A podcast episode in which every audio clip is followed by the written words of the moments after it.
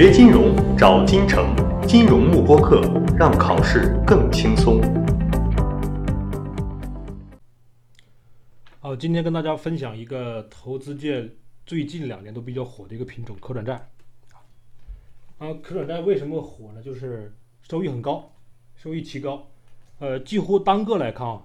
它的收益都有百分之三十以上，然后平均的收益差不多有百分之四十五。统计到去年年底的一个平均收益，然后个别的一些收益特别高的转债有百分之五百到百分之六百这样的一个收入。那么今天我来解析一下为什么大多数的转债的收益都有百分之三十以上，以及我们想要去投资啊，想要获得百分之三十以上的收益情况下，我们怎么去实操？好吧？呃，今天的课程会呃分为三个阶段。呃，第一个阶段就是简单的解释一下这个科创的历史，然后通过这个历史的情况分析为什么它现在这么火。然后第二部分是讲一下啊，它是如何啊达到百分之三的一个百分之三十以上的一个收益的，就是因为有这个强赎条款，好吧？会解析一下为什么能达到百分之三十以上。呃，第三部分就是带大家实操一下，我们如何想要自己去投资的话，如何达到这个百分之三十以上的收益。好，我们先来看一下这个第一部分。呃，可转债的一个历史其实可以追溯到九二年。九二年，我国发行了第一支转债，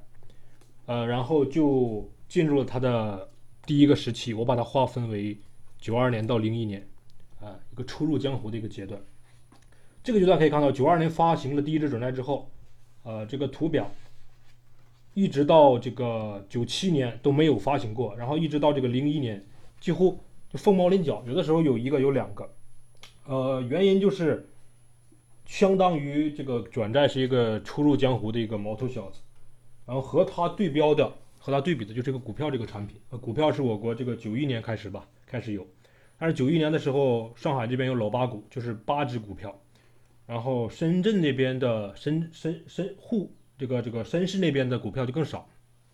那我们可转债想要发行，是不是要依托股票啊？对吧？它最终叫能转股嘛，才能发行这个。可转债，说股票少的情况下，它发行可转债的客观条件就不具备，因为市场上股票少，股票还没没发行完呢，怎么发行这个可转债啊？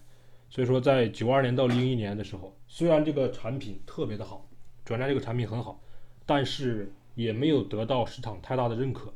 好吧？然后到零零一年的时候，几乎没有什么发行量，然后到零二零一年年底的时候，发生了一件事，就是有个股灾，发生一场股灾。呃，股灾之后大家都亏钱了嘛，对吧？炒股的人都亏钱，那这个时候大家把转债想起来了，因为转债是有保底嘛。它说到底，它的本质是一个债券，啊，往上啊还没有没有封顶，对吧？啊，可以转成股票，股票的收益无限的。所以说这个时候，零二年到一六年可以相当于对转债的一个试点吧。呃，陆续的有发行这个转债。呃，也把这个转债和股票这个产品两个去对比一下，发现哎收益也很高啊，像我刚才说的有百分之五百到百分之六百这样的一个收益，而且还有保底，所以说这个产品在零二年到一六年相当于一个接受市场考验的一个阶段，到一七年的时候啊，第三个阶段，一七年的时候，呃，上交所这边啊发了一个关于可转债的一个文，对吧？啊，明确了我们个人投资者网上打新的一些规定。这个时候，一七年开始了这个转债大火，然后一八年的时候，上交所又进一步又发了一个文，使得这个转债在这个原来本来已经受到市场接受的情况下，又进一步火了，一直到现在啊，这个数据是统计到了二零二零年四月十五日啊，四月十五日我可以看到这个刚过去一个季度多一点，四个月已经发行量已经到了这个五十四。呃，几乎我们可以预见啊，到今年年底的时候，它的发行量会有一个很大的攀升啊，几乎是可以超过呃去年那个发行量。而且今年这个年初的时候，疫情也比较严重嘛，呃，好多像前三个月份几乎没有什么转债发行，从三三月开始，呃，这个前两个月份一二月份几乎没有转债发行，从三月份开始到这个四月份两个月的时间就发行了这么多，所以说未来这个市场转债市场它的投资。呃，还是比较呃比较不错的。后面这个发行的品种会越来越多，我们选择的越来越多，而且收益也高。好，接下来我们就给大家解析一下前面说的一个问题：怎么达到百分之三十以上的一个收益？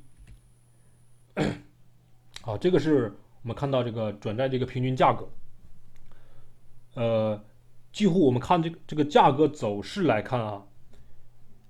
它几乎是可以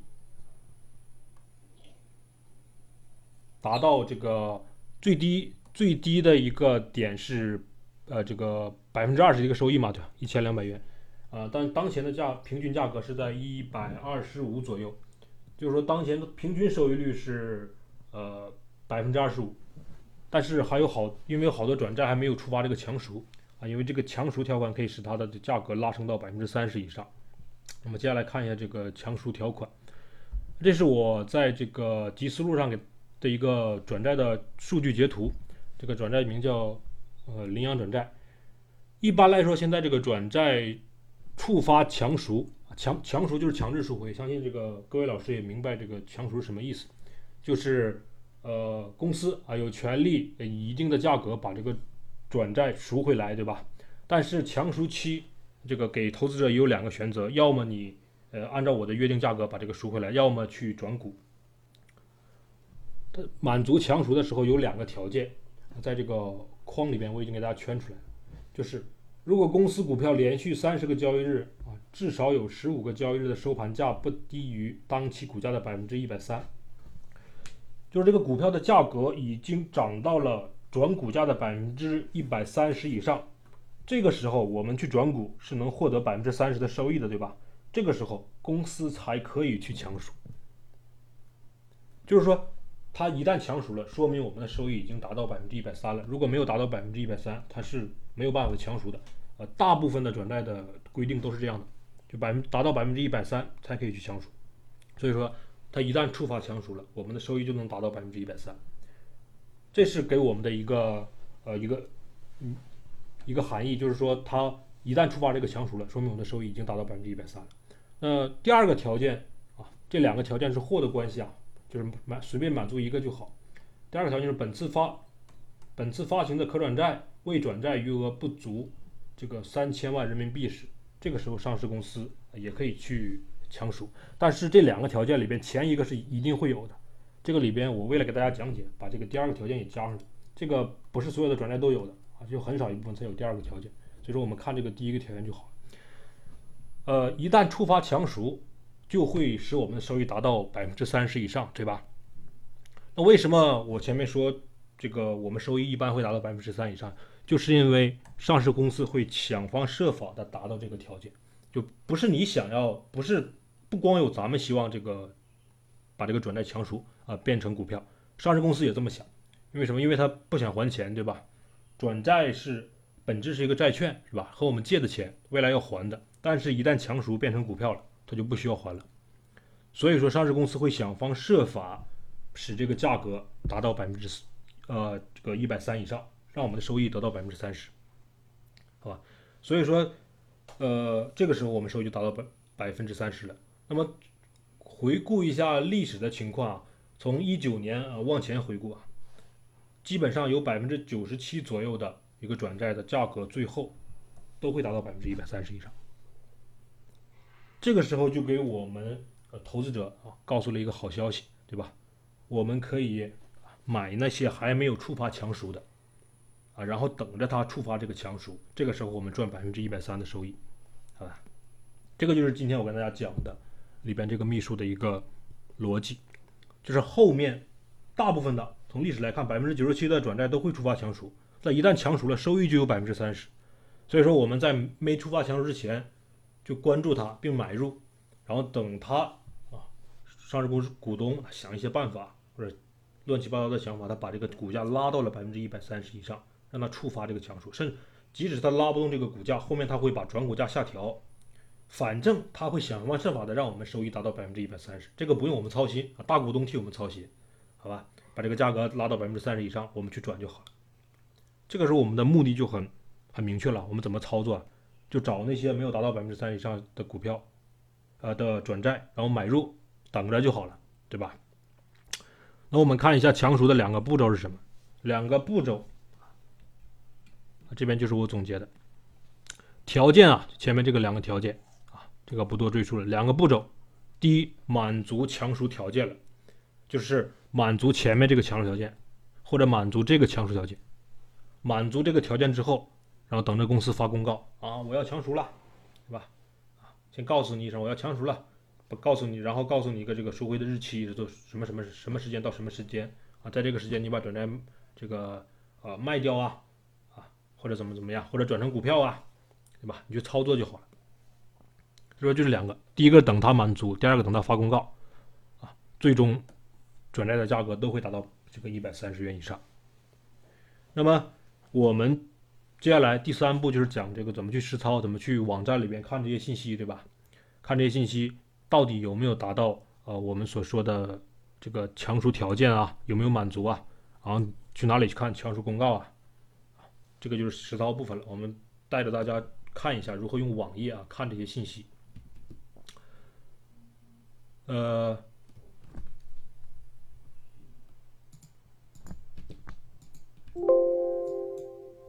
好，我们随便打开一个浏览器，好吧？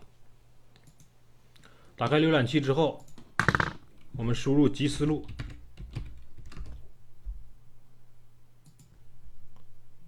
点击这个集思路官网，点击这个官网之后，首先点击可转债。点击这个可转债，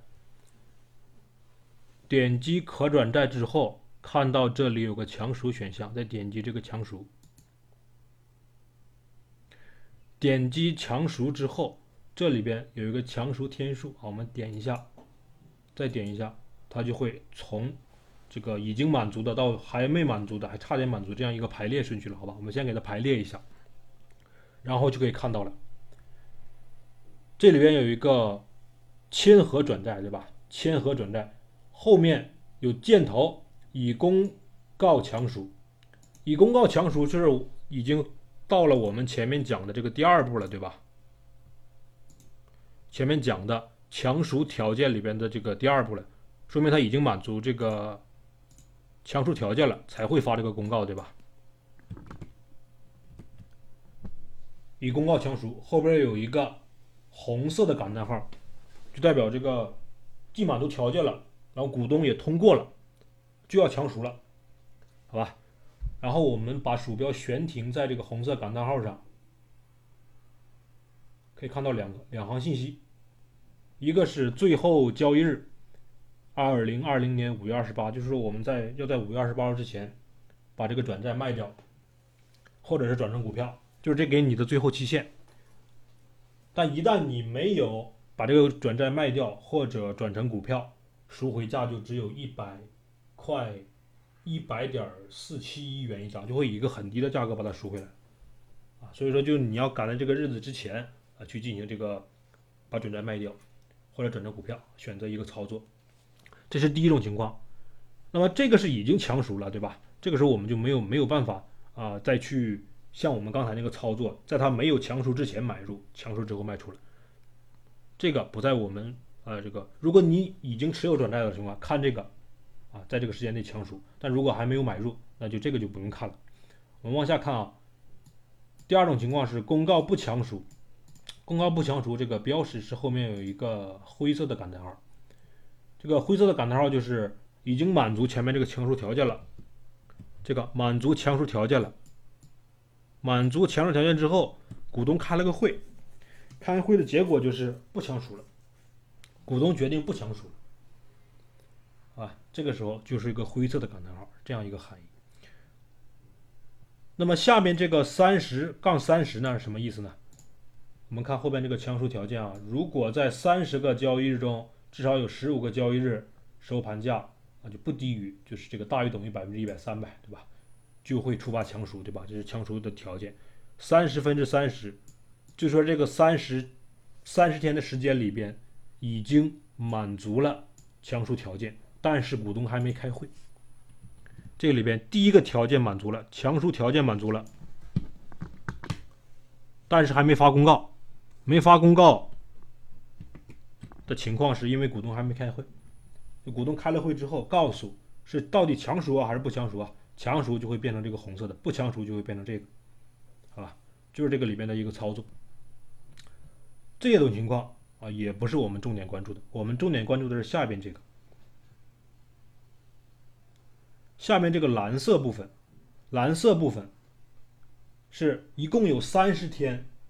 里边有十五个交易日啊，不低于转股价会触发强赎。这个里边只满足了十二天，三十天里边有十二天这个满足了，就是再有三天满足，它就会满足强赎条件了，后面股东就会开会了。这个时候我们可以关注这些，哦？包括这些蓝色的不满足条件的这些、这些、这些都可以关注，好吧？后面一旦触发强赎了啊，我们就可以在强赎之后这个价格卖出啊，收益还是蛮高的。这都属于第四种情况。最后一种情况呢，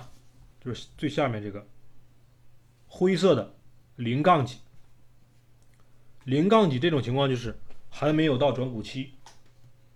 就还没有到转股期的，它是不会有强赎条条款的，就只有在转股期之后才有这个强赎的情况。所以说这个我们这个后续啊关注的，我们主要关注的还是这个蓝色的部分，好吧？蓝色的没有达到它期限的，啊，还没有达到期限的，这些是我们关注的啊，挑出还不错的啊。这个下节课我们教大家怎么挑，好吧？教大家怎么在这个蓝色的里面挑。好，那么我们这个这节课内容就差不多到这里，后面给大家总结一下这个步骤。这个 PPT 大家在这个路径里边可以看到啊，在哪里看触发强赎，分四步，先进入记思路，然后点击哪里，这边给大家整理好了。然后强赎天数的五种情况，五种情况就是这上面这五种，第一种是已公告强赎带红色感叹号的，第二种是已公告强赎带这个灰色、灰色或者黑色感叹号的。然后第三种就红色的，红色的就是已经满足了还没开会的情况。这个蓝色的，就是马上要满足了，这个可能三十天里面满足四天，三十天里面满足五天。最下面是第五种情况，第五种情况还没到转股期的，好吧？这个就是它下边的这个一共五种情况，关于强赎的五种情况啊。大家这个平时没事的时候可以多浏览一下这个吉思路网页的信息。浏览到这个网页的信息之后，关注一下哪些要强赎了，这个时候我们买入啊，后面赚取它一个强赎的一个收益，好吧？